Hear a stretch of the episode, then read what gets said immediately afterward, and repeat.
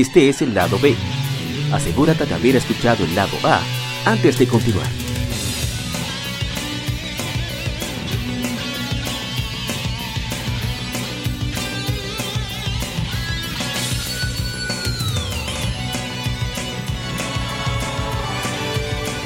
Gamefemérides.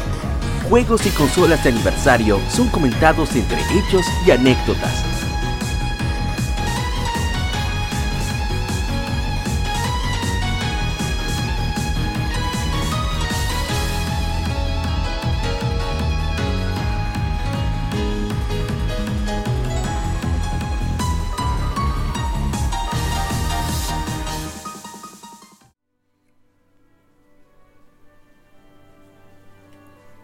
Con las que efemérides. Gracias por acompañarnos aquí en el lado B del episodio número 106.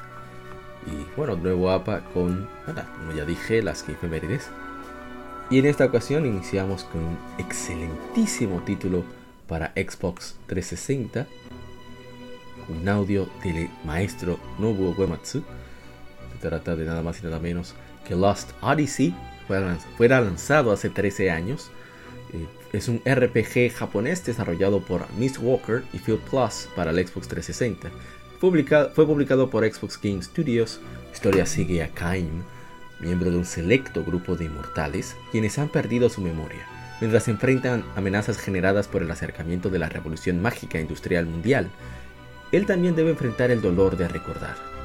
El gameplay presenta muchos elementos básicos de los RPG, como navegación usando un mapa mundi, encuentros aleatorios y un sistema de batalla por turnos. Eso del mapa mundi fue precisamente por, por el rush en el que tuvo que hacer el juego eh, la gente de Miss Walker y Plus, debido a que Microsoft quería, ansiaba que se lanzara el juego lo más pronto posible para mantener el momentum que estaba teniendo 360 en Japón, me parece a mí.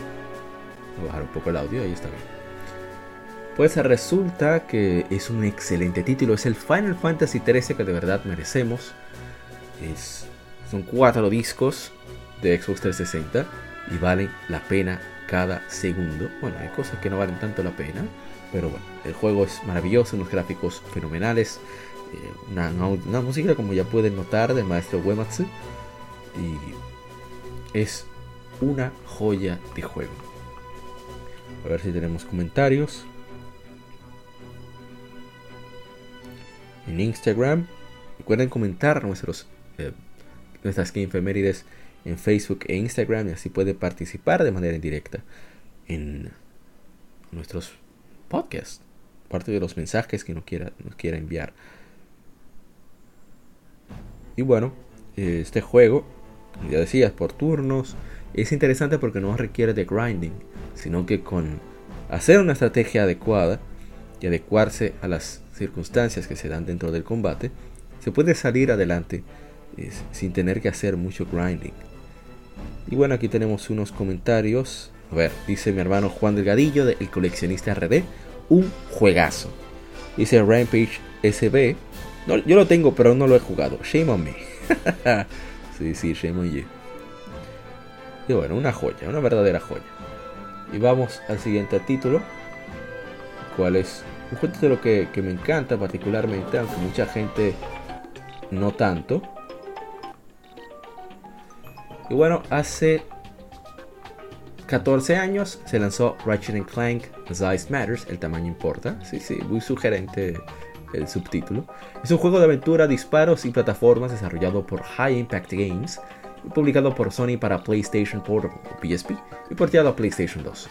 El juego es el primero portátil y el quinto de la serie en PlayStation 2. La desarrolladora High Impact Games surgió de la original de Ratchet Clank en Sonic Games. Historias acerca de Ratchet Clank mientras son interrumpidos de sus vacaciones para buscar a una niña secuestrada y encuentran a una raza olvidada conocida como los Technomites. El juego tiene todo lo básico de Ratchet Clank. La movilidad es un poco extraña debido a que es bastante sensible en cuanto a la movilidad de Ratchet. El giro, tú no puedes hacer un giro bajo tu propio eje tan fácil como los anteriores. Y eh, tienes que jugar con, uh, con el... Ya, ¿Cómo es se le llama eso? Bueno, moverte de lado mientras apuntan, apuntas es con el control pad y mueves a Ratchet de manera normal con el, con el stick. Hicimos stream por bastante largo, más de una hora. Y fue muy divertido. La verdad es que era solamente. Generalmente me gusta hacer los streams de Game de media hora. Pero este juego es tan, tan, tan, digamos, entretenido y adictivo que me pasé de la hora. Y no crean que era porque me estaba yendo bien, todo lo contrario. Era porque cada vez que perdía sentía de que rayos, de verdad yo fallé por esa estupidez. No, no, no, no. Intentarlo de nuevo. Hasta que le fui tomando el piso. Yo no soy el más diestro en los juegos. Soy bien promedio cuidados y menos. Pero me encanta disfrutar de, los retos y si disfruto de... Me gusta los retos y disfruto del juego. Y Ratchet Clank's Ice Matters, a pesar de que a mucha gente, eh, mucha gente lo aborrece, lo ve como la oveja negra de, toda la saga, para mí es un buen juego. Quizá no es, el mejor de Ratchet Clank, pero se puede disfrutar muchísimo. Eh, vamos a ver si tenemos comentarios. No tenemos en Instagram ni en Facebook, así que iremos inmediatamente con lo que falta. Ah, por cierto, olvidé mencionar, eh, está de, estuvo de aniversario también hace 8 años Rhythm Heaven Fever para Wii en, en territorio SPAL. Salió como Beat the Beat, Rhythm Paradise. Y bueno, sigamos. También salió hace 6 años Monster Hunter 4 Ultimate. Monster Hunter 4G en Japón, que salió para Nintendo 3DS. Eh, a ver, ah, tenemos de, sobre Rhythm Heaven. Sasek nos dice: Yo tengo este juego. Ponerle su, su like. A veces se me pasa interactuar. Dice mi hermano Dark Joseph sobre Monster Hunter 4 Ultimate. Esta fue la Monster Hunter que más jugué. Casi mil horas de juego. Tiene la cantidad perfecta de contenido en mi opinión. Dice Ghost Trick, mi hermano Ghost Trick, cuando seguieron en Twitch, también en Instagram, en, parte de muchas cosas de arte y hace mucho gameplay. Lo extraño. También salió hace 6 años The Legend of Zelda Majora's Mask 3D. Es un remake, remaster, adaptación de Majora's Mask de 64 para, bueno, para Nintendo 3DS. Hace 16 años también se lanzó Star Fox Assault, un juego de disparos, especialmente 3D, disparos en tercera persona, por Bandai Namco, publicado por Nintendo para GameCube. Y a ver si hay opiniones. Oh, sí, tenemos opiniones. Tenemos Rampage SB dice, todavía lo conserva, un excelente juego de cubo. Dice Dark Justice, el juego, tiene potencial de pulirse si le dan una oportunidad, pero esta franquicia está condenada a repetir el mismo juego una y otra vez. Dijimos que según Miyamoto F-Zero y Star Fox son para probar límites del sistema, o sea, del hardware donde estén. Así que una vez sale, no se ve más. Y el juego es divertido, un poco enredado con lo de la, eh, con indicar el camino, pero es entretenido. A ver, asegurarme que tengamos comentarios en Facebook. No, no tenemos. Y vamos entonces al siguiente título, el cual sí tenemos audio.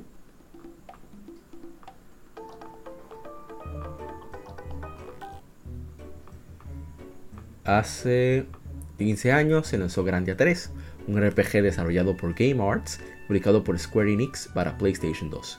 El juego fue diseñado por muchos miembros de los juegos anteriores de la serie, así que incluye muchos de los elementos de los mismos, por ejemplo un sistema de batalla más rápido y dinámico. La música del juego estuvo a cargo del maestro Noriyuki, Iwadare y tiene la canción en apertura In the Sky, interpretada por la artista japonesa de pop rock Mid. Es un mundo donde hay mucha tecnología y magia, se habla sobre, se habla sobre otra dimensión y demás. Hemos hablado mucho sobre él en otros podcasts. Está disponible para PlayStation 3 como clásico de PlayStation 2. Lo, ponen, han puesto en oferta muchas, muchas veces. Así que si les llama la atención, porque el juego se ve bastante bien, eh, no duden en probarlo. Nosotros habríamos hecho stream, pero lamentablemente nuestro PlayStation 3 está en problemas. Eh, tiene problemas técnicos, así que bueno. R Castillo Life dice, cuidado aquí.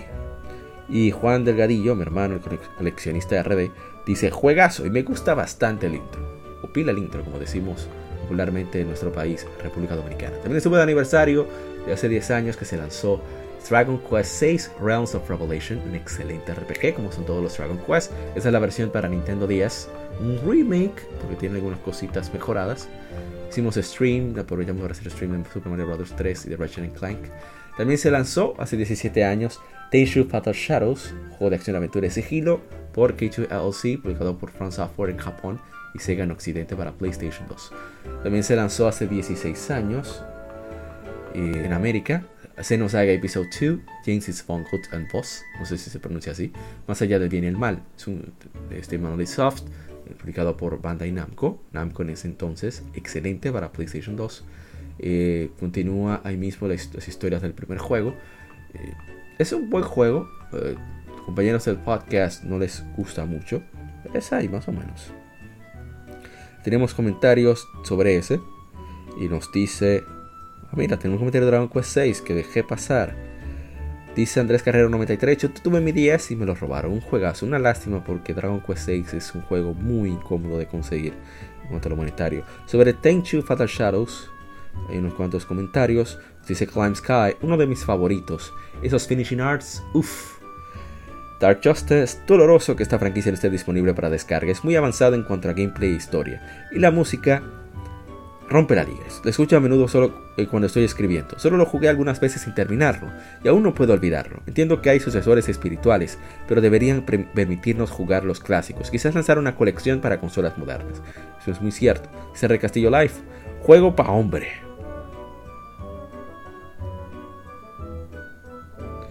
Y bueno, vamos a continuar. Eh,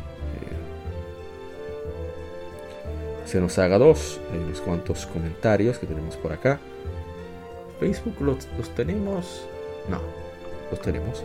Dice mi hermano Félix González 180, Félix González 180, mi favorito de la saga.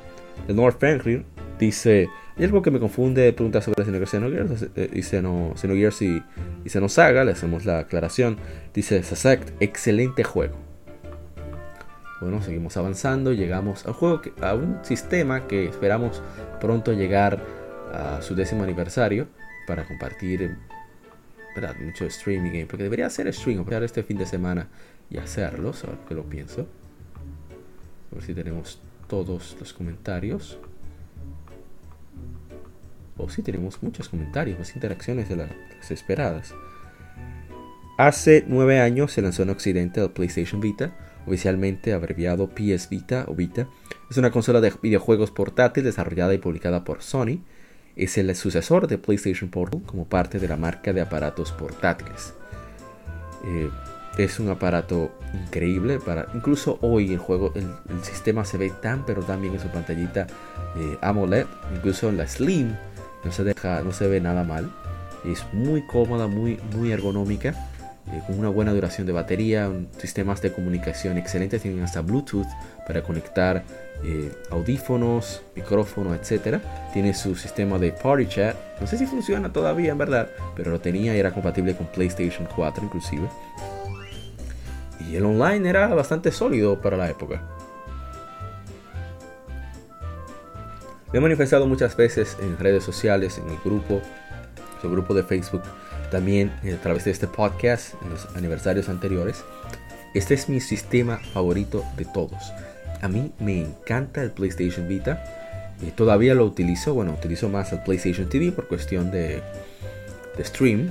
hago stream todavía eh, de varios juegos. Ahora estoy en Is 8, la of Tana. Quiero sacarle el platino a ese juego para ya dedicarme de lleno a Is 9, de Monstrum Nox para PlayStation 4. Y es un título excelente, perdón, es un aparato excelente, excelente. Eh, una resistencia, el mío se ha caído bastantes veces. Ah, pero no he cambiado el audio. Qué bárbaro. Bastantes veces y me encanta, me encanta el sistema. Y, es una lástima que Sony haya tomado, tenido que tomar la decisión que tomó. Bueno, vamos a leer primero los comentarios antes de yo dar mi opinión. En Instagram nos dice mi hermano Cristian Bueno, lo mejor, rayos, dice Mixadot. Tremenda consola. Me hubiese gustado que la historia fuera otra. Dice Dark Just una oportunidad perdida. De verdad me gustó el PSP y el Vita, era un paso lógico. El problema es que Sony se rindió muy rápido. Me gustó el poder jugar juegos de PlayStation 1 y PSP y Vita en el, en el tren o en una fila o hasta momentos muertos en el trabajo. Pero le faltó apoyo, tenía muchos juegos buenos, sí, pero no tenía ese juego que era el que te hacía comprar la consola como Melee para el Cube. Eso no fue suficiente para vender el GameCube. O, a ver, o Pokémon para cualquier portátil de Nintendo. Ahí sí estamos hablando muchas buenas memorias, especialmente jugando Soul Sacrifice. Quizás compre uno de nuevo para jugar algunos juegos de PlayStation 1 que no he terminado. Eh, vamos a contestar eso ahora. Primero vamos a ver los, ah, comentarios en Facebook. Dice Rafa Sánchez Navarro, un maquinón en toda regla, que no tuve respaldo de su madre Sony. Es cierto, comentamos con él al respecto. Manuel Córdoba, yo lo tenía y vendí por comprarme una laptop. Conservo mi cuenta de Play donde tengo muchos juegos digitales que llegué a comprar de la PlayStation Store. Muy buena consola. Mi juego favorito era Soul Sacrifice, de los de nosotros. Dimos todo nuestro apoyo. Eh, habló sobre eso. Eh, hablamos sobre Soul Sacrifice Delta, que es lo máximo. Y Dragon's Crown, Dios mío, cuántos juegos tan buenos tiene ese aparato que todavía funcionan. ¿eh? Yo tengo esperanza, tengo dos y espero conservarlas un buen tiempo, dice Samuel Martínez. Dice Iván Mustang, me encanta. Citaron a un compañero, dice, aún tengo el mío y ahora con hay juegos ahí, hacks. Dice Rafa Sánchez Navarro, arte en estado portátil, nos muestra varios de sus juegos en, su menú, un screenshot. Ese, aparato en el 2011 que salió originalmente en Japón ya tenía screenshots del sistema un art exclusivo de Vita y PlayStation 3 elevado al cubo y solo falta, faltaría la saga Shrine. Esta sí es una joya escasa de encontrar. Odin Sphere, que nosotros la tenemos también, el diferenciar de PlayStation Vita. Y bueno, qué decir. Volviendo a lo de Dark Justice, Sony estaba en una situación financiera incómoda. Muy, muy, muy incómoda. Vamos a adelantar a otro audio. Y es que, ¿cómo explicar? PlayStation Vita, que es un sistema que significaba vida y siempre hubo muchas bromas, tuvo dos problemas principales. El costo de las memorias y el costo de desarrollo de juegos. Al tú tener un costo de desarrollo tan similar al costo de desarrollo de la consola casera del momento, que era el PlayStation 3, ahí era con el PlayStation 3 ya estaba comenzando ya a conocer el PlayStation Vita, el PlayStation 3 ya se había establecido bien en el mercado estaba vendiendo bastante bien en cuanto a juegos, por lo menos, en cuanto a software. Entonces, tener un costo de desarrollo para un portátil similar al costo de desarrollo de la consola casera, que tiene más unidades ya en el mercado, mayor parque de unidades, y decisiones malas de Sony, comenzando con la memoria, primero, y número dos, aunque la memoria también ayudó a que muchos licenciatarios siguieran apoyando la consola porque ofrecía un nivel de seguridad bastante alto con respecto a otros sistemas. Y por el DRM que tenía integrado. Sí, muchos lo odian o lo hackearon, pero tomó mucho tiempo para hacer el hack. Por no hablar de piratería ahora. El otro problema que tuvo es que al Nintendo reducir el costo de su, consola, pudo arrancar. Costaban lo mismo, 350 dólares ambas. Muy elevado el precio. Y entonces el PlayStation Vita tuvo el problema de enfrentarse con un Nintendo que ya vino con Super Mario 3D Land. A partir de que sale Super Mario 3D Land, comienza ya el PlayStation Vita a tener problemas. Y PlayStation, PlayStation Vita, en lugar de responder con títulos first party fuertes también, que les tomó un tiempo lanzar esos first party fuertes, sí lanzó Uncharted, sí lanzó después Gravity Rush, pero a tú lanzar un título para diferenciarte de Nintendo, como el, Call of Duty, el, Black Ops, ese, el Call of Duty Black Ops, uh, ¿cómo se llama? The Classified que es un juego debajo de mediocre, parece hecho por Game Freak. Oye, eso no motiva ventas. Y mira que el juego no vendió mal, ¿eh? Porque como te di todo, era el único Call of Duty portátil con dos análogos que existía. No vendió mal, pero no vendió, no impulsó las ventas de PlayStation Vita como debió de impulsarlas. Luego lanzas un supuesto first party por el mismo estudio, creo que eh, lanzó, lanzó primero este el Resistance no sé si Burning Skies era como, ¿cómo era que se llamaba? Eso no, eso no trajo buen augurio. Entonces, tú tener first party mediocre, el, third party, el licenciatario más fuerte, que lo cubres tú el costo, teniendo problemas financieros, porque ese es otro punto que mucha gente no toma en cuenta. Sony estaba en graves problemas financieros en el momento en que lanza PlayStation Vita. Pero graves, o sea, estaba a punto de la quiebre prácticamente debido al, fracaso del PlayStation 3, el problema con la computadora Bio, las películas de, Sony Pictures que no estaba yéndole tan bien, líos con Sony Music, estaba muy difícil y Sony hizo lo que había que hacer, la decisión más sensata, salió de las Bio y por supuesto le quitó prioridad al PlayStation Vita, pero PlayStation Vita logró todavía logra mantenerse solo porque todavía hay gente que le compra sus jueguitos y bueno, le siguen lanzando juegos todavía hoy, eh, casi a 10 años de su lanzamiento bueno, nueve años de su lanzamiento, que es lo que conmemoramos. También se, hace poco tuvo su noveno aniversario en Europa. Y es un aparato con unas funcionalidades sociales en mente que no siguieron actualizándose debido a que eso costaba y Sony estaba reduciendo costos. Y también en relación al uso que se le daban a estas funcionalidades, el Near es una funcionalidad fantástica que mucha gente no la comprendió. Sony no supo explicarla, nunca supo explicarla. Yo sí pude explicarla bien. Eh, configurabas el wifi de tu casa donde sea, la ibas recogiendo, ponías el PlayStation Vita en standby y luego eh, tú simplemente llegabas a tu casa, activabas el Near y de todas las MAC, perdón, las, las IPs o las MAC address de los routers que vaya recogiendo de las señales, él te hacía un aproximado de la locación, de la localización de esos puntos y jugadores que estuvieran en localidades similares te los iba apareciendo cerca, si compartían cosas con los juegos y tú ibas conociendo personas que, que pues, mejor estaban cerca de tu casa y también tenían un PlayStation Vita. Así conocí a varios eh, colegas gamers, incluyendo a uno que estuvo con nosotros a través del PlayStation Vita que lo conocí, del Nier, mi hermano Willy Ex Kunta. Déjame tomar un poco de agua. Bien, continuamos. Entonces, Sony intentó en un momento eh, revivir el PlayStation Vita, pero fue de manera muy leve. Eh, bajó el precio, lanzó el Slim, bajó el precio de las memorias, no lo suficiente, pero lo bajó. Sacó Killzone Mercenary. Ese fue el último gran intento de Sony por hacer algo con, con el sistema, pero no funcionó. El juego apenas vendió quizás un millón de unidades ese, eso no costaba lo que. No cubrió el costo de desarrollo. Quizás apenas lo cubrió. No dejó ganancias suficientes, no fue motivo para lanzarlo. Y Killzone Mercenary es probablemente el mejor Killzone de todos. Es muy disfrutable, muy buen juego. Y es una lástima. Luego intentó complacer al público de manera forzosa, que en mi opinión no es así como debía hacerse. Y lanzaron el... ¿Cuál fue el juego? El, el Borderlands 2, terrible port de Borderlands 2. Eso fue un error garrafal. Eso no debió hacerse. Igual que Resident Evil Revelations 2. Hubo una minoría vocal que lo pedía, pero creo que forzar ese port. Creo que pudiera haberse utilizado en, no sé, localizar más juegos interesantes que podrían haber rendido mejor económicamente para ellos. Eh, por un costo menor hacer un aportar un juego, un costo menor eh, probablemente mayor ganancia a largo plazo.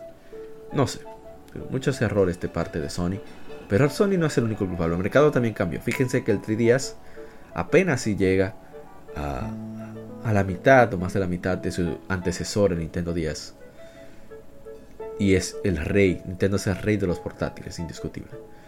No obstante, hay muchas joyas en PlayStation Vita, eh, muchos indies, hay juegos extraños, Sound, Shapes, Gravity Rush, Away, el port de Rayman Legends es bellísimo, bueno, el port de adaptación de Rayman Legends.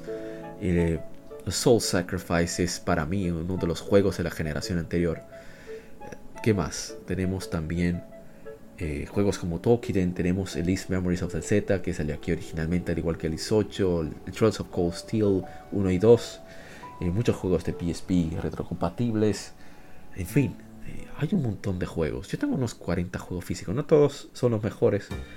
Por lo menos en la... los RPG sí. El mismo Skills of Mercenary, Uncharted Golden Abyss, que también está de aniversario. Entre otros títulos. Eh, el PlayStation Vita todavía en este año. Si se encuentra a buen precio, vale la pena. Incluso para jugarlo completamente original. El Little Big Planet PlayStation Vita para mí es el mejor de todos hasta el momento. No he probado, no he probado el, el, Sackboy Adventure todavía. Y es excelente el de PlayStation Vita. ¿Y qué más? Eh, son muchos títulos, muchos títulos. Bueno, en mi perfil pueden encontrar muchísimos títulos de, PlayStation Vita. Los Sly que están aquí, excelentes. Los trabajos de Sansaru Games y demás. Es, es de verdad súper, súper disfrutable. Así que si ven un Vita a buen precio, no lo dejen pasar. Que es un, como dicen los hermanos españoles, un consolón. Y bueno, vamos a bueno, mencionar otro de aniversario. Uncharted Golden Abyss salió hace 9 años, es una aventura plataforma para PlayStation Vita, se ve bastante bien. Solo tiene unos cuantos problemas, es la forma de jugarse, es forzoso con el touchscreen y demás. Este sonido es molesto. Vamos a cambiarlo. Y bueno, vamos a... También fue lanzado eh, Fire Emblem Shadow Dragon hace 11 años para 10, RPG táctico. A ver si hay comentarios en Uncharted.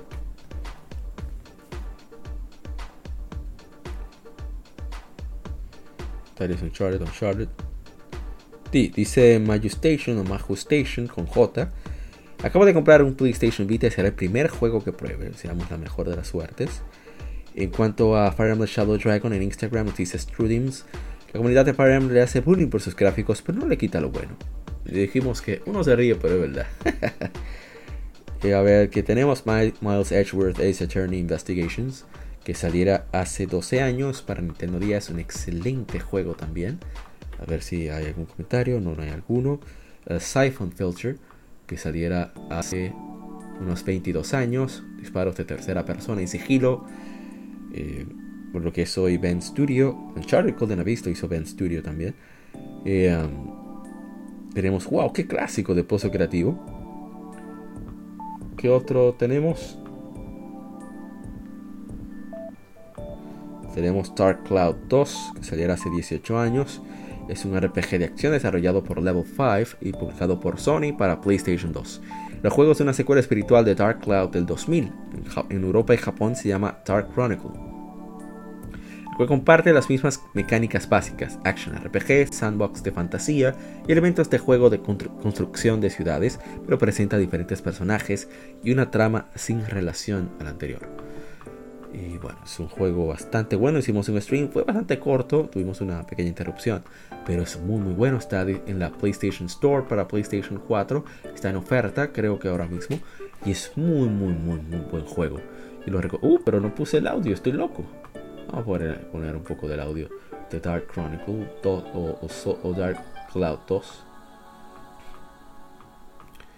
Y como decía, el juego se ve muy bien, se conserva sus gráficos al estilo Cell Shade de Level 5. Y se ve muy, muy, muy bien. Bueno, no es que se vea lo último del abuelito, pero que se conserva y es raro que juegos de esa época se vean tan bien en 3D.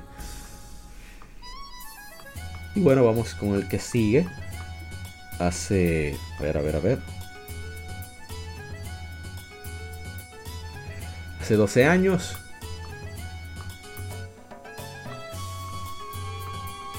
no es el audio original, es una suite sinfónica. Hace 12 años se lanzó Dragon Quest V, Hand of the Heavenly Bride, o la mano de la doncella celestial. Es un RPG, eh, quinta entrega de la serie Dragon Quest, originalmente desarrollado por Chunsoft, hoy Spike Chunsoft, publicado por Enix, hoy Square Enix Corporation. Es el primero de la serie en lanzarse para Super Nintendo, Super Famicom en Japón en septiembre del 92. Mi hermano eh, san eh, me obsequió la versión de Super Famicom, el cual le agradezco en el alma. Él fue lanzado en Occidente porque Enix no quería pagar el costo de cartuchos más grandes necesario para poder almacenar el diálogo en inglés. Las ventas pobres de Dragon Quest 2, 3 y 4 en América no mencionan el primero porque fue entregado en América como una oferta de suscripción Nintendo Power. Te suscribías a Nintendo Power y Nintendo te regalaba Dragon Quest 1, Dragon Warrior, eh, completamente gratis también fue un factor decisivo a las pocas ventas. Eh, es un juego excelente con una de las, uno de los mejores guiones del gaming, lo, hemos dicho muchísimas veces, es una historia muy, muy, muy, muy bella, muy bonita de verdad. Eh, te toca el alma, porque vas viendo la historia de un personaje durante gran parte de su vida, desde la niñez hasta ya la adultez, eh, donde los ves formar una familia. Y de verdad que, que es muy muy bonito el juego. Tiene buena dificultad, buena duración. En fin, lo tiene absolutamente todo.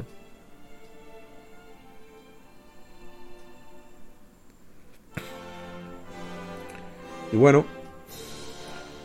Eh, a ver, ¿tenemos comentarios? No, no tenemos comentarios.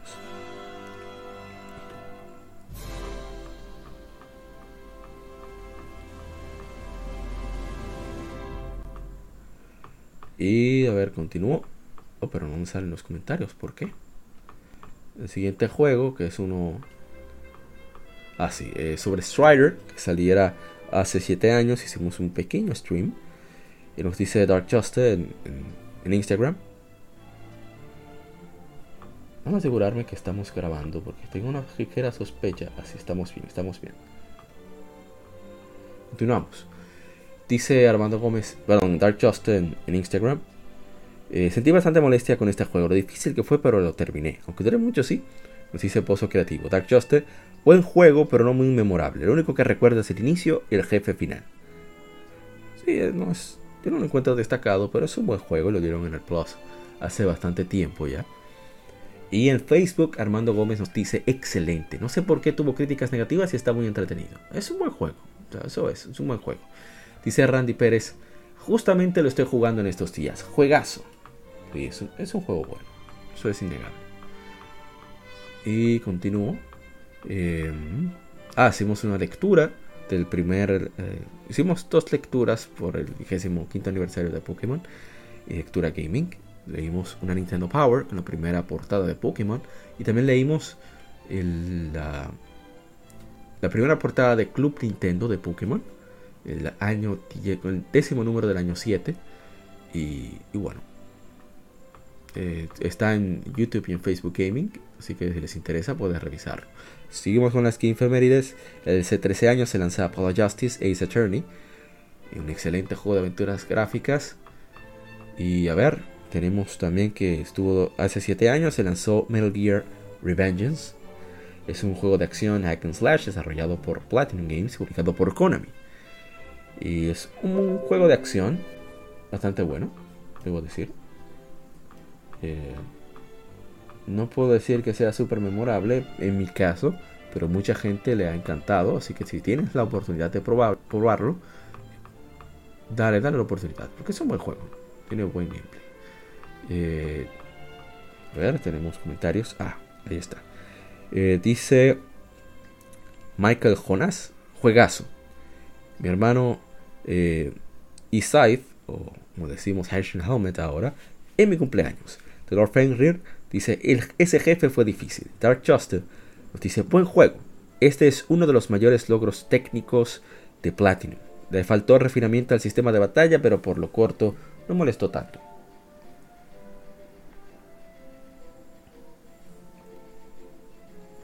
Bueno, seguimos con más infemérides.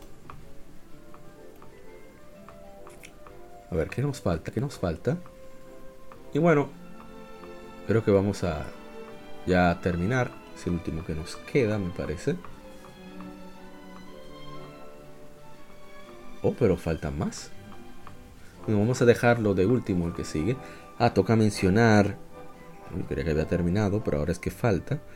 Toca mencionar también eh, Fear Effect 2 salió hace 20 años. Eh, Fear Effect 2 Retro Helix para PlayStation. También hace 9 años se lanzó Azura's Wrath de CyberConnect 2 y Capcom.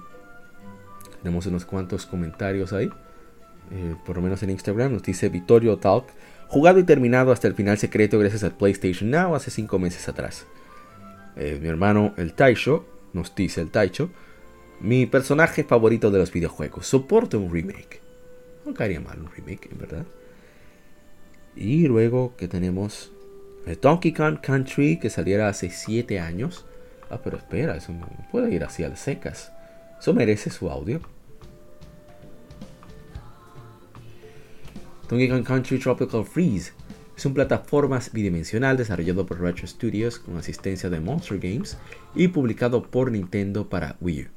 Es la quinta entrega principal de la serie Donkey Kong Country, siendo la secuela directa del juego de Wii de 2010, Donkey Kong Country Returns, un port mejorado para Nintendo Switch, fue lanzado en mayo de 2018. ¿Y qué puedo decir de este juego? Este juego es encantador. O sea, visualmente es un deleite. el apartado sonoro también es todo un disfrute, es un manjar. El diseño de niveles es súper creativo, brillante. A pesar de que el juego no tiene variedad de power-ups, lo que te da es variedad de acompañantes, cada uno con habilidades particulares. Y la verdad es que es muy divertido el juego, o sea, cada cosa sucede y está tan bien diseñado, sobre todo por el hecho de que los niveles y la dificultad está manejada. El juego no es fácil, ¿eh? No es fácil el juego. Y yo no soy muy bueno en las plataformas, pero yo soy un masoquista en ese sentido. Si yo disfruto del asunto, no me importa. hicimos un, su gameplay, le hicimos en, YouTube Gaming. En Infirmary es Donkey Kong Tropical Freeze. Y yo encantadísimo de disfrutar del juego. Y a ver, que ahora el punto que quería destacar, que, que el diseño de niveles y la dificultad están equilibrados de tal forma, están pulido el gameplay, que cuando fallas, no te molestas con el juego, te molestas contigo. Eso es un elemento de, de, estos juegos muy particular. Y sobre todo de a medida que eh, estas versiones de Retro Studios, ojalá les permitan continuar con la saga si ellos desean, no que sea impuesto por Nintendo. Ah, Funky Kong, no.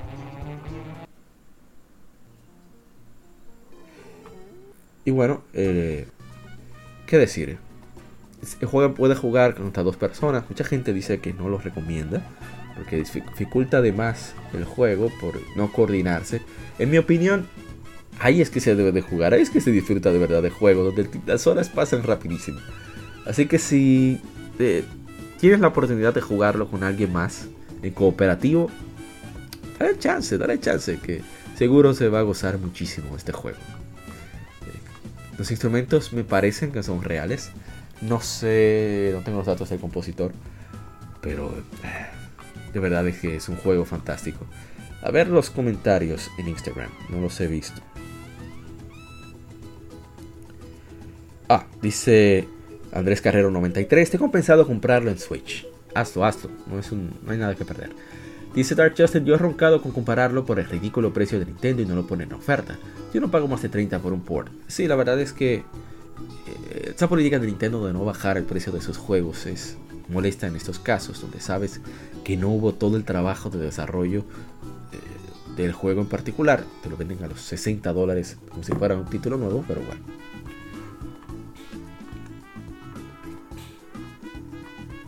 Y a ver cuál sigue, cuál sigue. recuerdo que jugamos varios de Legend of Zelda en nuestro canal de YouTube. Así que pueden chequearlo en YouTube Gaming. Legend of Zelda nuestro canal. Van a aparecer varios podcasts y varios gameplay. Ver y casi terminando para pasar a lo principal, o mejor dicho, al juego principal de estas efemérides. Que es lo que decidimos tomar. Solamente vamos a comentar sobre The Legend of Zelda.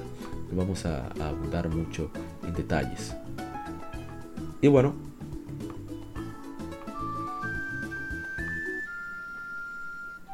La primera is de muchos, porque fue los, digamos que volvió la saga a Occidente. Hace 16 años se lanzó I6, The Ark of Napishtim. Es un RPG de acción desarrollado por Nihon Falcon y sexta entrega de la serie Is. Fue lanzado originalmente en 2003 para Windows de Microsoft. Sin contar los remakes de 1 y 2, Is 1 y 2, fue el primer juego nuevo de Is lanzado por Falcom después de 8 años.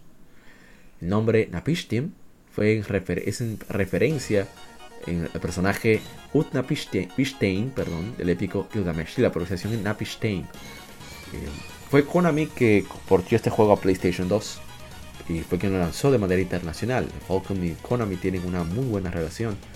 Eh, fue el primer lanzamiento en inglés de la serie de Is, de este Is 3, Wonders from Is, de hace muchísimos años, ustedes saben.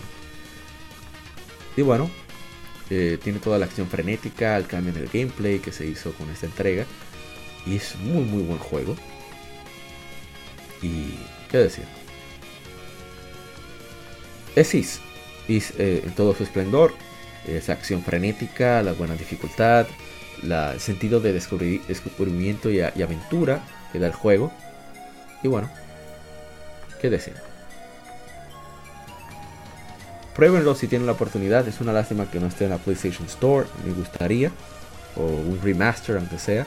Pero no Lo tienen, si, los si tienen, juegan en PC, tienen la oportunidad de jugarlo. Eh, una muy buena opción. Exceed nació en 2015. Y bastante buena, excelente versión. A ver si tengo comentarios. Dudo que tenga comentarios. No, no tenemos comentarios. Así que bueno, vamos a una. Ah, bueno, vamos a culminar aquí efemérides. Hace 10 años lanzó Radiant Historia. Eh, dice The Pixie Lambon 24. Pixie Lambon 24, está muy bueno. Juegazo infravaloradísimo. Dice Dark Juster. Yo creo que ya comenté el año pasado sobre este juego. Jueguenlo. ¿Qué esperan? Es así. Tenemos nada más en Facebook. All Storm, que salió hace 10 años, hicimos un pequeño gameplay. El juego es bastante divertido, no se toma a sí mismo en serio y por eso me gusta mucho a pesar de ser FPS. Es divertido todo el contexto en que sucede el juego. También hace 26 años se lanzó NBA Jam Tournament Edition. Eh, se lanzó primero en arcades, tiene roster actualizado de, su época, nuevos elementos e easter eggs, combinando, combinado con el mismo gameplay del original. Tenía nuevo audio y demás. Es un excelente juego, salió un montón de plataformas. Y bueno, a ver qué más tenemos. Ah, también hace 19 años se lanzó Jet Set Radio Future, JSRF, Jet Set Radio Future, juego desarrollado por Smilebeat y es secuela de Jet Set Radio para Sega Dreamcast, publicado por Sega, se lanzó en el Xbox original. Ah, pero yo estoy como que si fuera una efemérides completa. También se lanzó hace 18 años. Eh, Saga, primer episodio. Terville sur Match, Deseo al Poder. Un RPG desarrollado por Monolith Soft, publicado por Bandai Namco ahora, entonces Namco. Eh, es la primera para PlayStation 2, primera entrega de la trilogía. Eh, bueno, tenemos a ver si tenemos comentarios. Ah, mira, Jet Radio, Future, varios nos han escrito, nos dice Michael Michel Taicho. En mi vida había escuchado de este juego. Bueno, por eso hacemos aquí Infemérides. Dice el, mi hermano eh, Jiménez Sarmiento Juego durísimo, aunque el gameplay de Future haya cambiado con respecto al original, el hecho de que vaya a 60 cuadros por segundo hace toda la diferencia para mí. Claro, de esperarse. The Lord Fenrir, recuerdo me recuerdo, recuerdo jugarlo en Dreamcast, algo refrescante para el momento. Jugó la original de, de Dreamcast, que es un excelentísimo juego también. Y mira, se olvidé uno importantísimo. Bueno, solo voy a mencionarlo. Hace 13 años salió Patapon, es un juego publicado para PSP, eh, fue un exitazo. Esos juegos, las locuras con las que sale Sony Japan Studios, fue desarrollado por Pyramid, pero Japan Studios lo produjo y es muy, muy buen juego.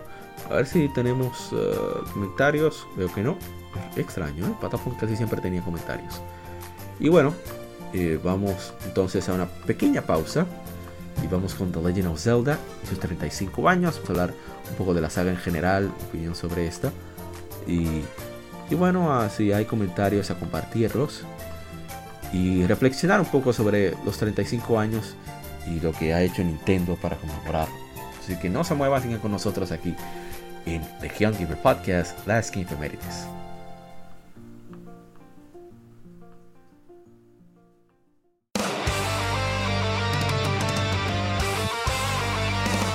Para revivir los grandes momentos y títulos del videojuego clásico, no dejes de escuchar cada mes Modo 7 Podcast. Ven y recuerda con nosotros entre análisis retro, datos y anécdotas la época dorada del videojuego. Sin micropagos ni pases de temporada, solo puro amor por el pixel y el polígono. Modo 7 Podcast, la retroaventura comienza ya.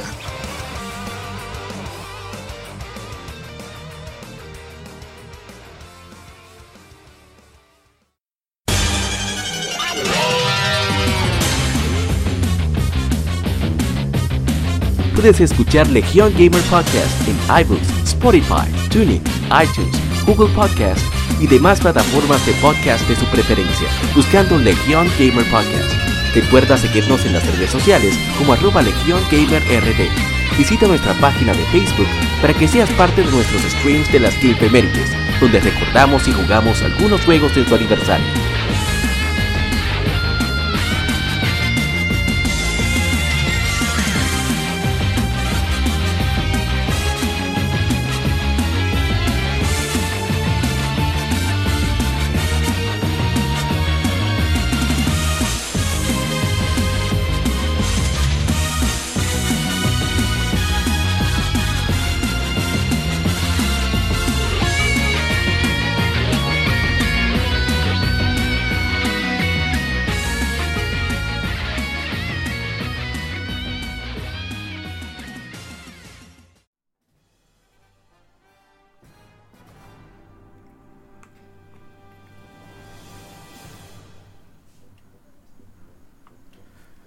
Vamos a la parte que toca con The Legend of Zelda, que son efemérides, se lo hace 35 años. se lanzó en Japón The Legend of Zelda, Japón Hyrule Fantasy, Zelda no Densetsu, The Hyrule Fantasy, The Legend of Zelda, un juego de acción y aventuras con elementos RPG, desarrollado y publicado por Nintendo, diseñado por Shigeru Miyamoto y Takashi Tezuka. Sucede en la tierra de fantasía de Hyrule. La trama se centra en un joven llamado Link, el protagonista jugable, que busca obtener los ocho fragmentos de la Trifuerza de la Sabiduría, con el fin de rescatar a la princesa Zelda del antagonista Ganon. Durante el, durante el curso del juego, el jugador ve a Link en una perspectiva desde arriba, venciendo enemigos y encontrando secretos en el camino. El primer juego de la serie, The Legend of Zelda, fue originalmente lanzado en Japón como título de salida para el Family Computer Disk System.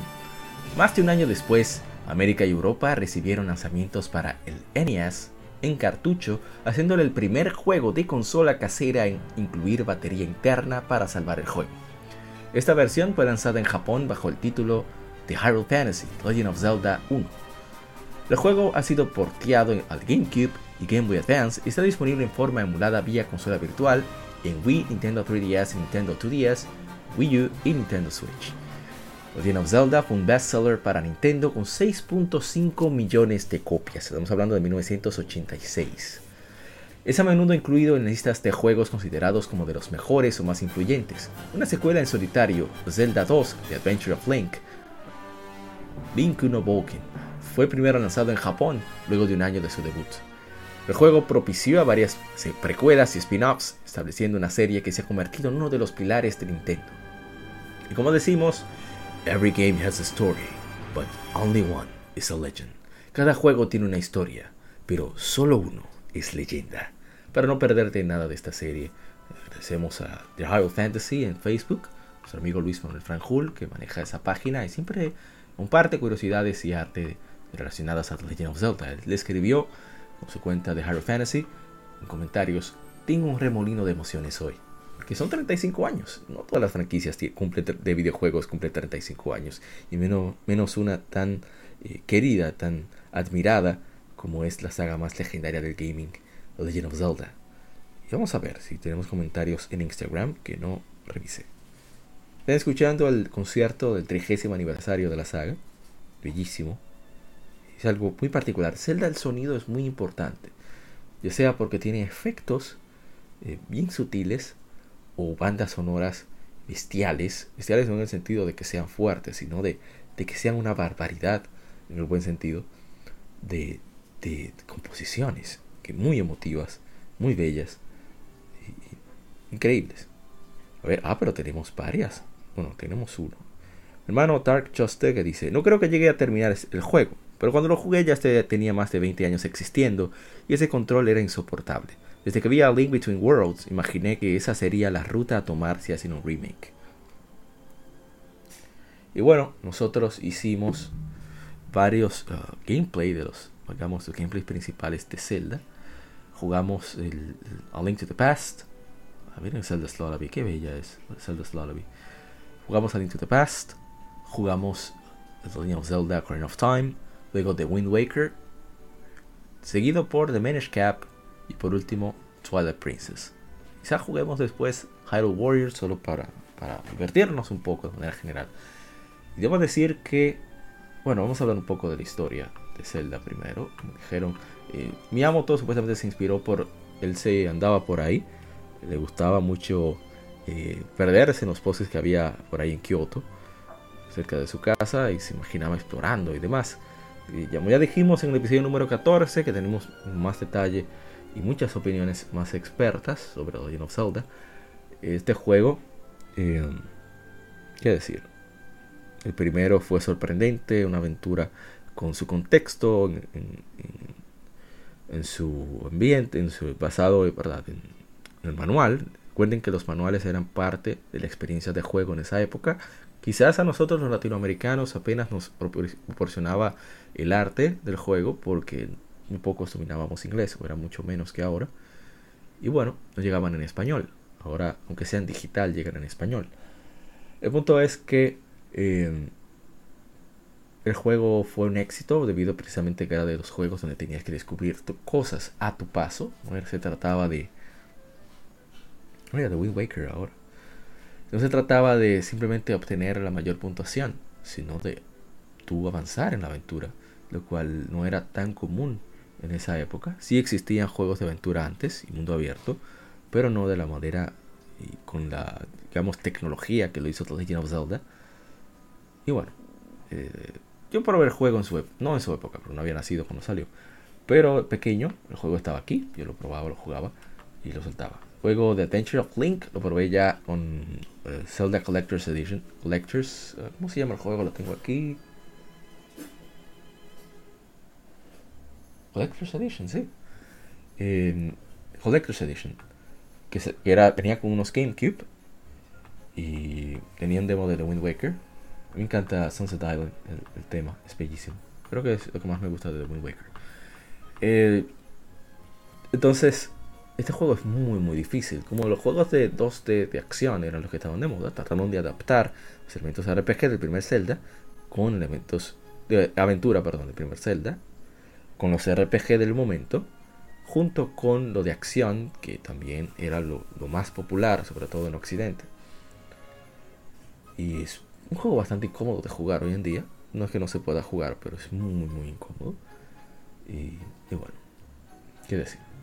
Luego Into the Past, ahí fue donde ya con la experiencia de los dos juegos anteriores, nuevo hardware, la partitura, dos visuales y todo, tomaron forma con Link to the Past que salió para 1991 en Famicom. Juego Link's Awakening, bueno, eh, ¿qué decir Link to the Past? Juego glorioso. los visuales son buenos porque permanecen en el tiempo, no, no molestan. Pero en mi opinión son más funcionales que, que estéticos, que artísticos, eh, se puede decir. Pero el audio es, o sea, la partitura es fantástica. Luego sale dos años después, estoy siguiendo las fechas japonesas, Link's Awakening, que tiene una de las historias más entrañables de la saga, una de las también las partituras originales más bellas, y su juego hecho, hecho con, con mucho amor y mucho cariño de la parte de los desarrolladores, Takashi Tezuka a la cabeza, excelente juego.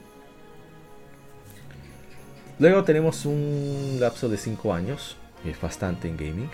Ahí, para la siguiente generación, para el Nintendo 64, se anuncia Zelda 64 primero, en, no sé si en el Shoshinkai Show o el Consumer Electronic Show, no recuerdo. Porque ellos adquieren el Ultra 64, como se llamaba el, Project Reality. Y luego sale finalmente, después de varios años de retraso, The Legend of Zelda Ocarina of Time hace 23 años. Y fue toda una revolución a nivel prácticamente de Mario 64. O sea, el Z-targeting, esquivar, el hecho de tener un botón multifunción, que eso no se veía.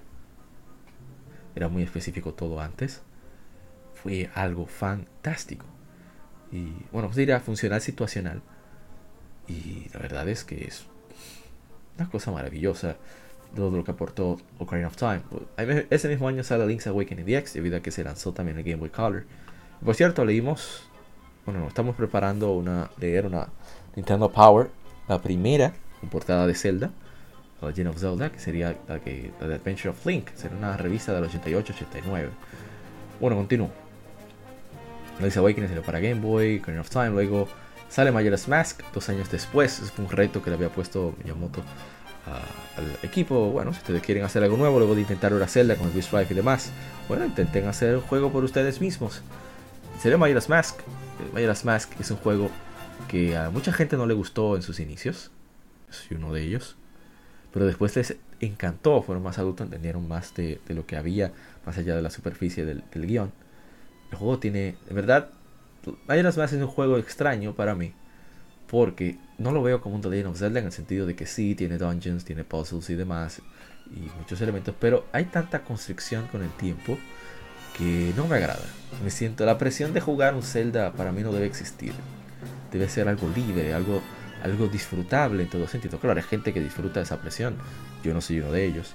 No obstante, todo lo que hay en el trasfondo del juego, me encanta escuchar cuando se, y leer sobre las discusiones las teorías que hay. Mira, yo no soy muy de leer teorías sobre juegos, pero las interpretaciones eh, que se le da eh, artísticas a lo realizado en el juego, eh, es a mí me encanta. El juego tiene muchísimo trasfondo. aprovecha al máximo el 64. Y luego un año después nos llega, por lo menos a nosotros en Occidente, eh, Oracle of Seasons y Oracle of Ages. Eh, se hace, cambia ya el desarrollador, ahora los hace Capcom, con el actual eh, director de Zelda, Fujimaro Fujibayashi, Hidemaru Fujibayashi. Majora's Mask, Corner of Time tuvieron un rol directorial tanto Eiji Anuma como también rotando entre Miyamoto y Tezuka y demás. Y Oracle of Ages Oracle of Seasons eh, era originalmente un juego que eran tres. Eh, decía, hay muchos más detalles ahí. Me encanta Oracle of Ages, no he podido jugar Oracle of Seasons, yo no he jugado todos los Zelda. Luego nos sale en el 2002, muy buen juego, los dos. Mucha gente no le gusta, que no es memorable, a mí me encanta. Si pudiera tener Oracle of Seasons fuera excelente, así hago streaming.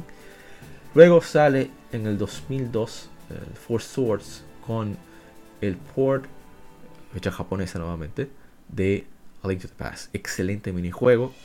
Pude jugar con mi hermano Karlak. Me encanta ese juego. Es una, es una, una, una, cosa fantástica. Muy disfrutable, muy divertido, retador en cierto, cierto sentido, ¿verdad? Porque hay que, uno se supone un poco eh, el momento de, de querer compartir las rupias para ganar más puntuación y demás, pero es divertidísimo. Luego sale The Wind Waker. The Wind Waker es un caso particular, porque The Wind Waker al principio todo el mundo esperaba lo que se presentó en el Shoshinkai Show del 2001, donde se enseñó, o 2000, fue en el 2000, una demo técnica donde se enfrentaban Link y Gan, que fue, genial. Las fotos en Club Nintendo, porque en esa época no todo el mundo tenía acceso a internet en Latinoamérica. Eso fue emocionante. Luego enseña Wind Waker como que los ánimos bajaron. Y el interés del juego también. O sea, el juego vendió muy poco, menos de 4 millones de copias.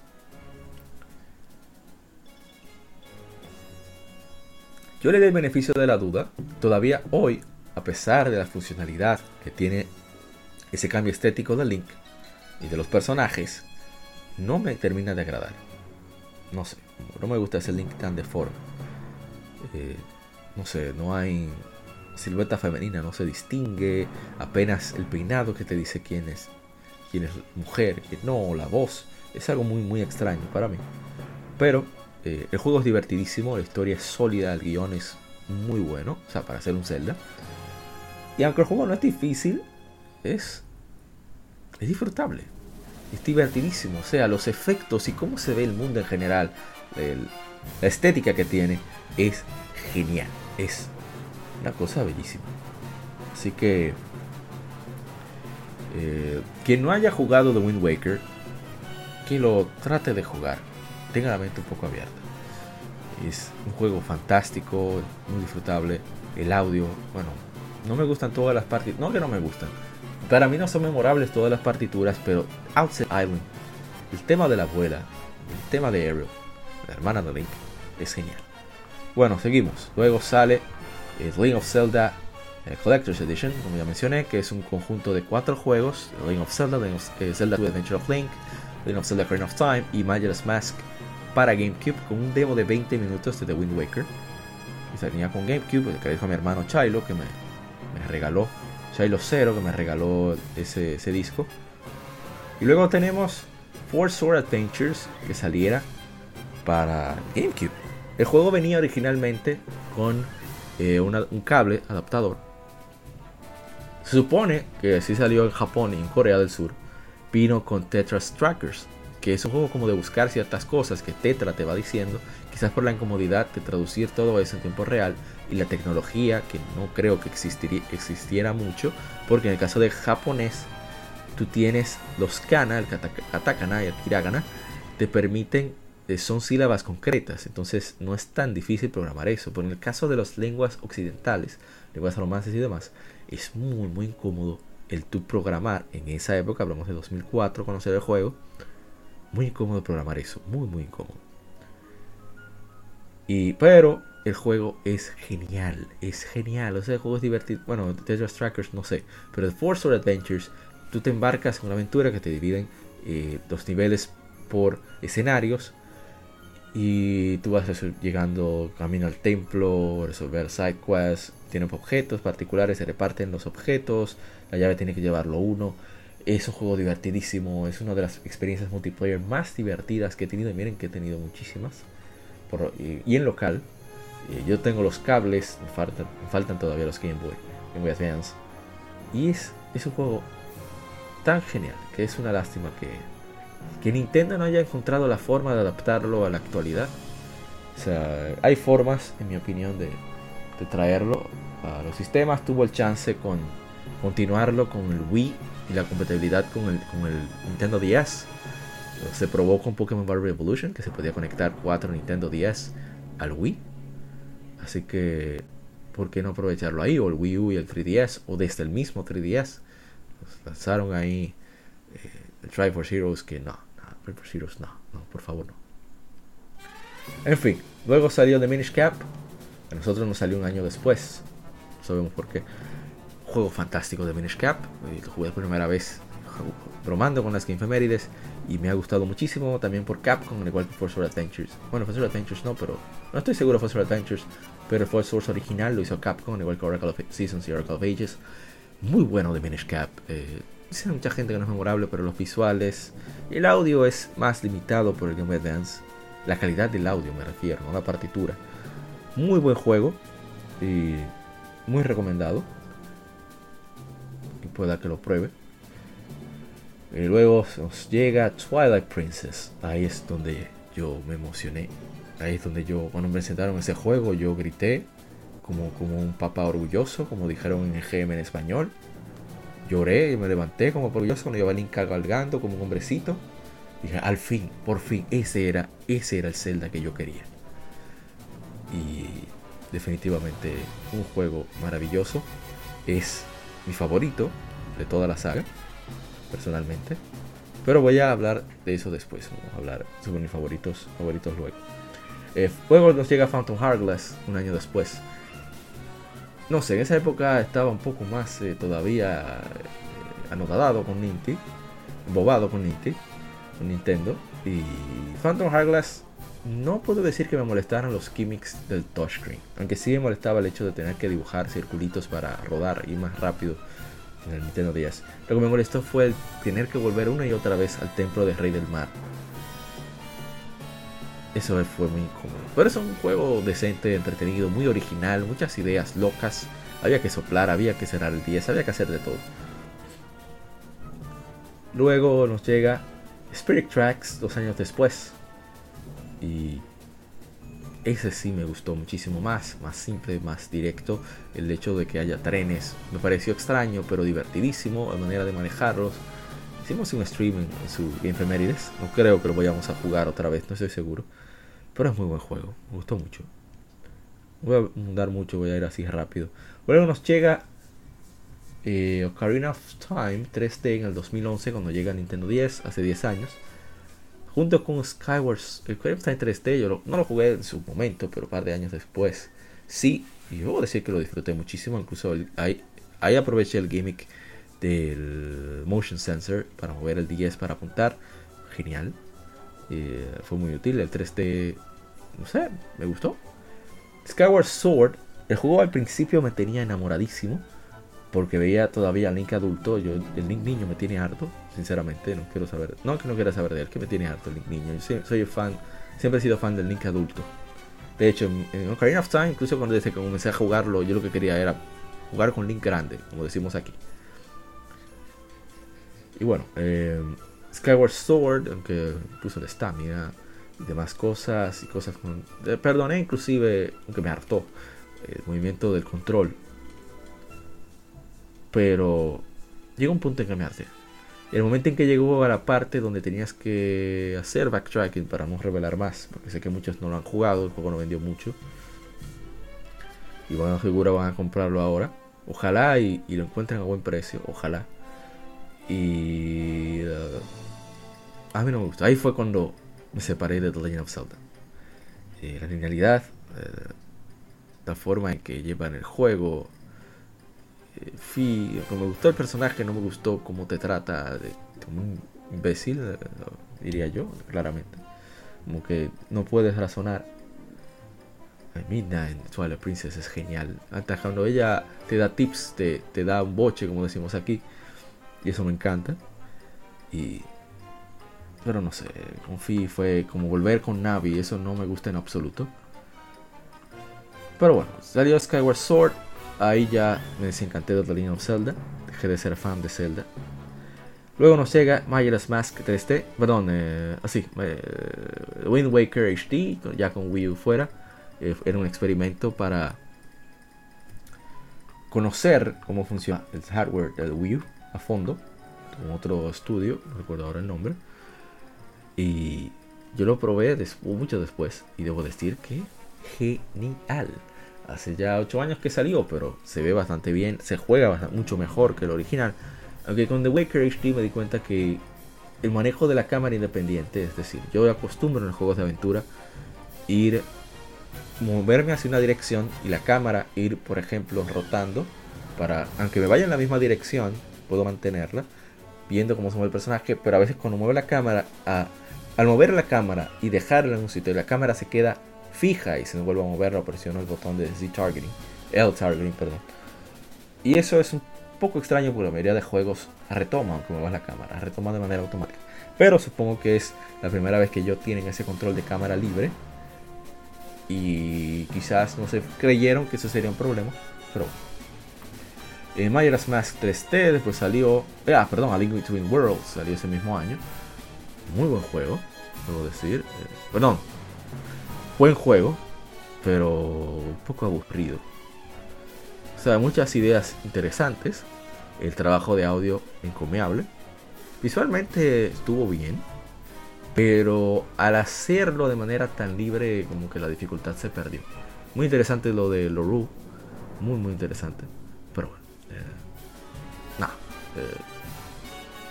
Recomendaría que lo prueben y si pueden que sea usado con el Hero Mode desactivado. Así fue que lo jugué y a mí no me supo mucho el juego. Pero ni modo. Luego nos llega Majora's Mask 3D con algunos arreglos para que sea menos incómodo. Y... ¿Qué decir? Yo no lo probé, lo tengo por ahí, pero... Luego ya Triforce Heroes, eh, no. no. quedó como debió quedar. Es un juego interesante, divertido, con amigos, pero los problemas del online, así como el... Es todavía más, como decimos aquí, cuava más simple que lo que era Force Sword. Force Sword era simple de por sí, que, ni modo. Luego nos llega Twilight Princess HD, que fue la versión que le hicimos streaming. Em, todavía me encanta el diseño de personajes de este juego.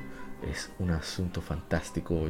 Yo quisiera que todos Que el próximo The Lane of Zelda, el próximo, después de Breath of the Wild 2, obviamente Breath of the Wild va a seguir el, estilo que tiene el engine que tiene el primero. Pero si hacen un segundo The Lane of Zelda, otro The Legend of Zelda, que sea por favor con el diseño de personajes de Twilight Princess, que sea en ese estilo y que sea así de estilizado en, ah, los visuales, que se vea así el juego. Es una cosa fantástica. Luego nos llega Breath of the Wild en 2017. Breath of the Wild fue un cambio radical con la franquicia. Eh, se deshicieron prácticamente de gran parte de lo del guion. Después del avance que hubo con Skyward Sword en ese aspecto y en el audio. Olvidé mencionar que Warzone no me gustó, pero el audio es una cosa fantástica. Es el mejor que ha tenido Zelda, en mi opinión, hasta el momento, por el arreglo de Majito Yokota, o Yokota, no recuerdo el apellido. El tipo es un genio. O sea, los arreglos de The Legend of Zelda, Skyward, eh, perdón, Skyward Sword, son una cosa divina, divina, una cosa fantástica. Eh, te nota que es el arreglista, el, músico en jefe de Mario, Mario Galaxy. El tipo es un genio. Entonces Breath of the Wild me quita el audio, me quita los templos, las armas se rompen. Eh, no hay cohesión, en mi opinión, entre los puzzles y los... Eh, ¿Cómo se diría? Y los... Y, y el objetivo es muy aéreo. Lo que debes hacer, sí, quieren darte una sensación de libertad. Y dicen mucha gente que que así era el primer Zelda, que cuál es la queja. Pero el primer Zelda tenía un manual que te decía lo que tenías que hacer. Hasta servía de guía en el caso de los estadounidenses. No sé en el resto del primer mundo. El caso de nosotros no entendíamos, no, no entendíamos el manual, así que no importaba si lo teníamos o no. Rara vez vimos un juego de NES con el manual. El punto es que eh, o sea, puede haber un equilibrio entre libertad y cohesión O sea, ¿por qué no hacer una historia más rica? Lo digo porque ya que pusieron esas partes de drama en el trailer, fue un poco decepcionante eso. No obstante, mi sobrino lo está disfrutando muchísimo. Estoy pensando darle una probadita nuevamente, ya con la mente más abierta, verlo como algo fuera de The Legend of Zelda, jugarlo como un juego de aventura de Nintendo, relacionado a Zelda, un spin-off, y tratar de percibirlo de esa forma, a ver si puedo disfrutarlo de esa manera. Y creo que así fue que pude pasar Majora's Mask en 64, que todavía la conservo, cartucho. Luego en 2019 nos llega Link's Awakening, le hizo Grezzo, tiene unos problemas ahí de, de frame rate y demás, un poco extraños, pero bueno. Eh, a mí, o sea, el juego Link's Awakening me gusta y me, agrada mucho la idea de que más personas puedan disfrutar de, esta joya. Pero esos visuales, Dios. Yo entiendo que quisieron como transformar en 3D la manera en que se percibía el juego en el original, pero ¿por qué no al estilo de Link Between Worlds? Por lo menos, no sé. Es algo extraño, no me agrada los visuales. No obstante, sé que es un juegazo. Eh, no sé si simplificaron algo en la versión de Nintendo Switch. Pero espero que quienes lo hayan jugado lo hayan disfrutado. Es un nuevo juego. Ahora en 2021 nos, lleva, nos llega Skyward Sword HD. Ojalá y quienes lo compren lo disfruten, que es lo más importante. No voy a decir nada más. Ahora vamos con mis favoritos. Yo tengo voy a hacer un top 3. Y de hecho, ese top 3, solo el top 1 es seguro por ahora. El primero es Twilight Princess. El segundo, Ocarina of Time. Tercero, Link's the Past. Pero The Wind Waker y, y Minish Cap me tienen. Bueno, Link's the Past no, no tengo duda. Pero entre Ocarina of Time, The Wind Waker y me, tienen un poco ahí atallando por el tercer lugar. Y bueno. Twilight Princess. bueno, hicimos todos estos streams de, de los Link of Zelda. 4 Link of Zelda. 2 2T, 2 3T. Link to the Past es una obra maestra, aunque el gameplay eh, no que no envejeció bien, sino que cuesta un poco adaptarse porque no es como tan ¿cómo decirlo? No es tan en mi opinión tan preciso como se siente en Minish Cap. Eh, en Skyward. Ah, tengo todo eso en la mente. Todos los Zelda en la cabeza. En Alito de Paz, un poco. poquitito, poquitito confuso para mí. O confuso, incómodo. El tomar en cuenta al enemigo y al personaje donde estaba. Yo soy de las personas que cuando juega, yo soy quizás mediocre, debajo de mediocre. Pero cuando juego, trato de no visualizar al visual el personaje con la vista panorámica y me centro más en el enemigo. Y con Link to the Past no funciona tanto. No obstante, no es una queja del juego, es un problema que yo tengo. El juego es, genial. Y ahí está la base de los Zelda Dungeons, eh, un guion básico de donde tienes que ir, unos objetivos incluso marcados en el mapa, aunque no te indican cómo llegar necesariamente. Pero hay formas, puedes pagar para que un adivino te diga tu camino y demás. Eh, no sabía inglés en ese entonces, se da lo mismo. Y en el caso de. Luego jugamos Ocarina of Time, Ocarina of Time. Tiene el problema de que no puedes acelerar un poco el diálogo. Repetir el juego es cansón un poco por eso. Al igual que. Bueno, Navi no llega a un punto que me molestó. Me encantó leer a Kai por Agaibor. no sé por qué, ese desgraciado. Bendito búho. Y no sé, Ocarina of Time tiene como cierta magia, cierta epicidad. Eh, eh, único por lo menos para mí. Y bueno, mucha gente le gusta como envejecido ese título en particular.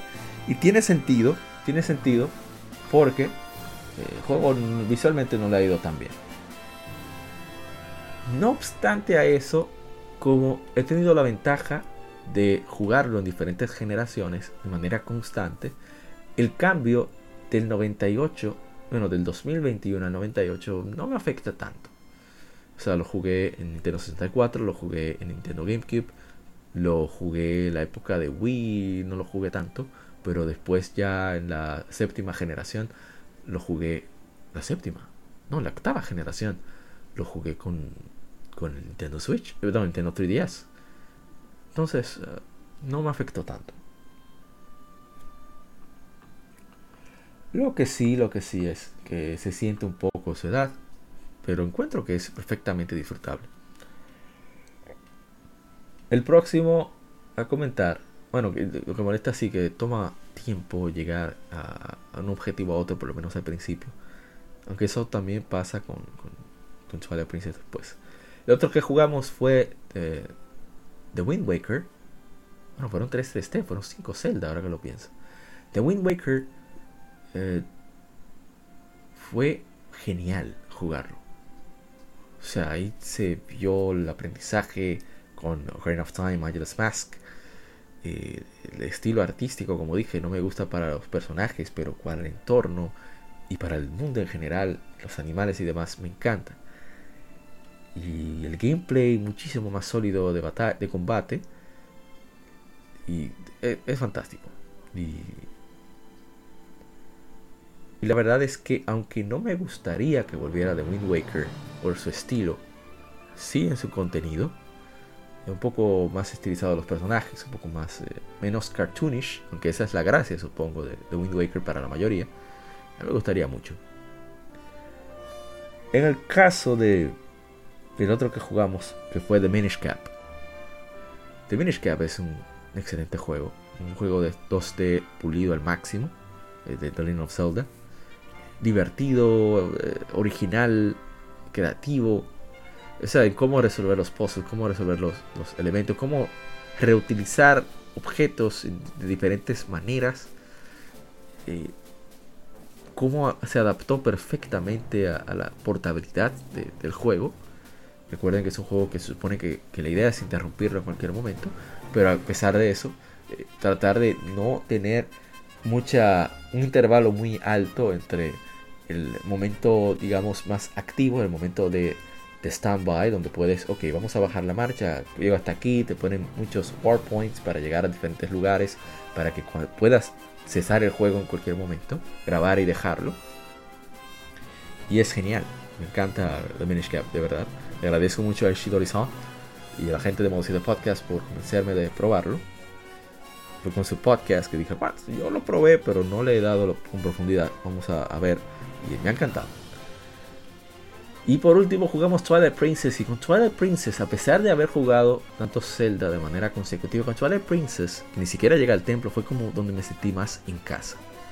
No sé por qué. Eh, los diseños de personajes, aunque no se ve tan espectacular como en su época, pero los detalles visuales, el trabajo de diseño y demás, me encanta. Cómo, cómo se ve Link, eh, Link Lobo, yo soy enfermo con los lobos.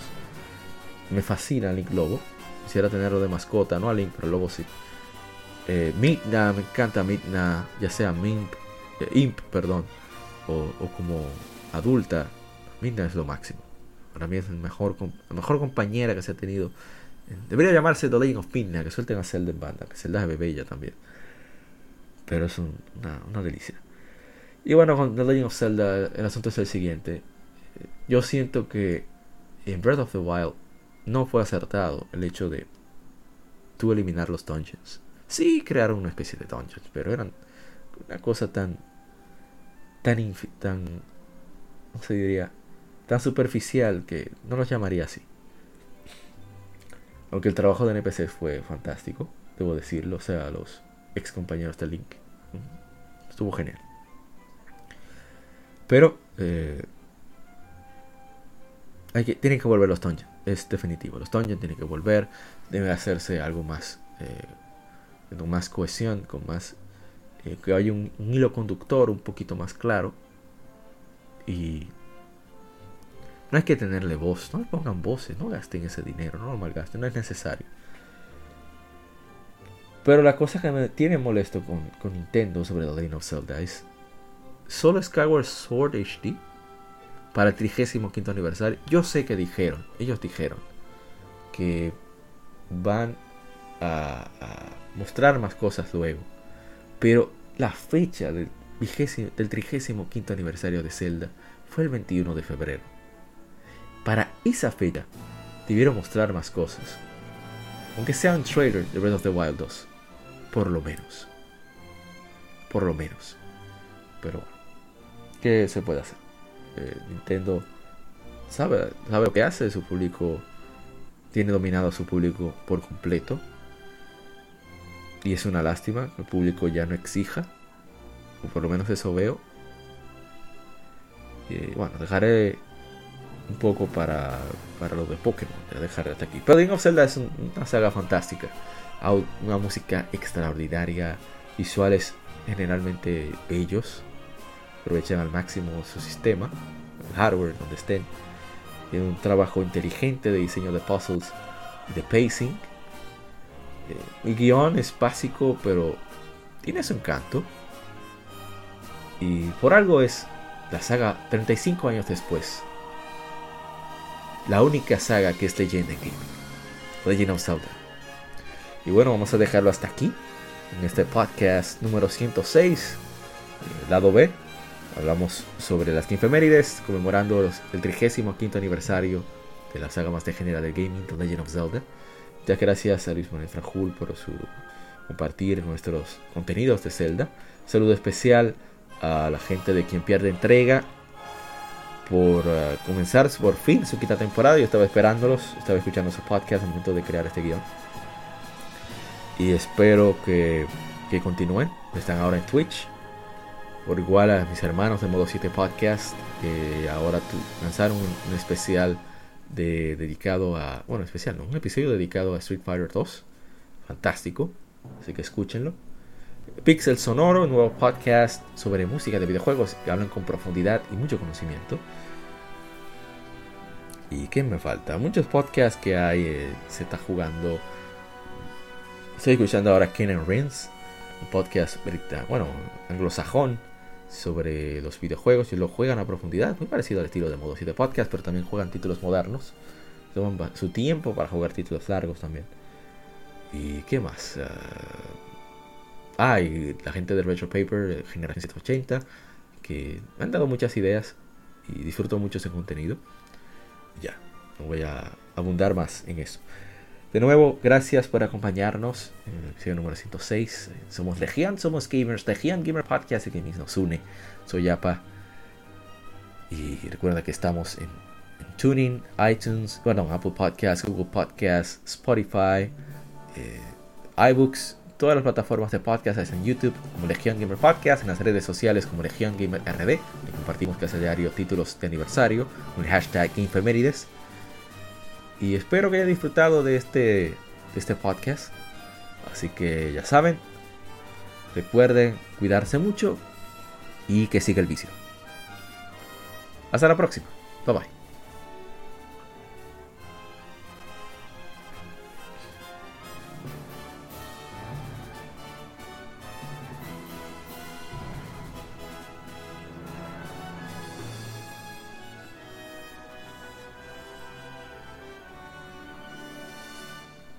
Somos Legión, somos gamers. Legión Gamer Podcast, el gaming nos une. Un podcast diferente para gamers únicos, noticias interesantes, historia del gaming y mucho más para mantenerte al tanto del actual como del pasado. Porque todos jugamos, el gaming nos une. Estamos disponibles en iTunes, TuneIn, Spotify, iTunes y demás plataformas de audio. Perfecto para escucharnos mientras subes niveles, buscas un objeto específico o practicas para dominar esa jugada devastadora. Recuerda seguirnos en Facebook, Twitter e Instagram como Legión Gamer RD para que compartas con nosotros y seas parte de la legión de gamers únicos. Gracias por escucharnos y te esperamos para el próximo episodio.